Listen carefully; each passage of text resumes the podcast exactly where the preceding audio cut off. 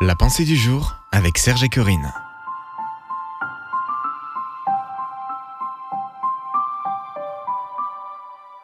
Comme un petit enfant, une pensée tirée du livre de David Wilkerson, Jour après jour, Dieu est fidèle.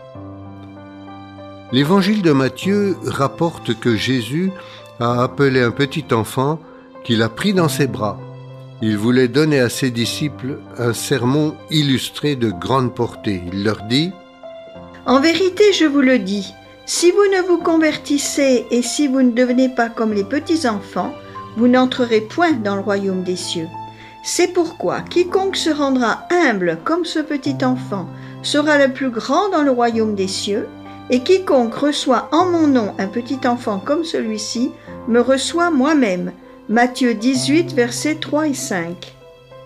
Dans ces versets, Jésus dévoile le genre de relation qu'il souhaite entretenir avec son peuple. En d'autres termes, il dit Considérez ce petit enfant.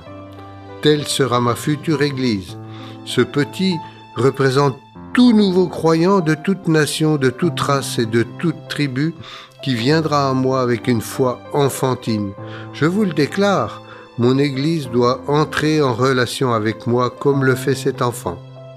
Ensuite, Jésus invite ses disciples à l'humilité. Il leur donne l'ordre suivant. Devenez comme de petits enfants. Je bâtis mon Église sur vous. Si vous souhaitez y avoir part, il vous faut devenir aussi humble que ce petit enfant dans mes bras. À mon sens, en faisant cela, Jésus demande à ceux qui veulent le servir deux choses simples renoncer à toute dépendance de soi et un engagement sans complication. De façon directe, il déclare à ses disciples Mais si quelqu'un était une occasion de chute pour un de ces petits qui croient en moi, il serait avantageux pour lui qu'on suspende à son cou une meule de moulin et qu'on le noie au fond de la mer. Matthieu 18, verset 6. Jésus exprime ainsi sa colère à l'encontre de ceux qui enseignent que la croix n'est pas suffisante pour le salut.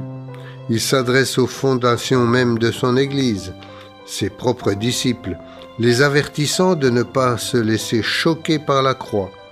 Il leur faut accepter le fait que lui seul suffit à nous racheter de nos péchés. La même réalité vaut pour aujourd'hui.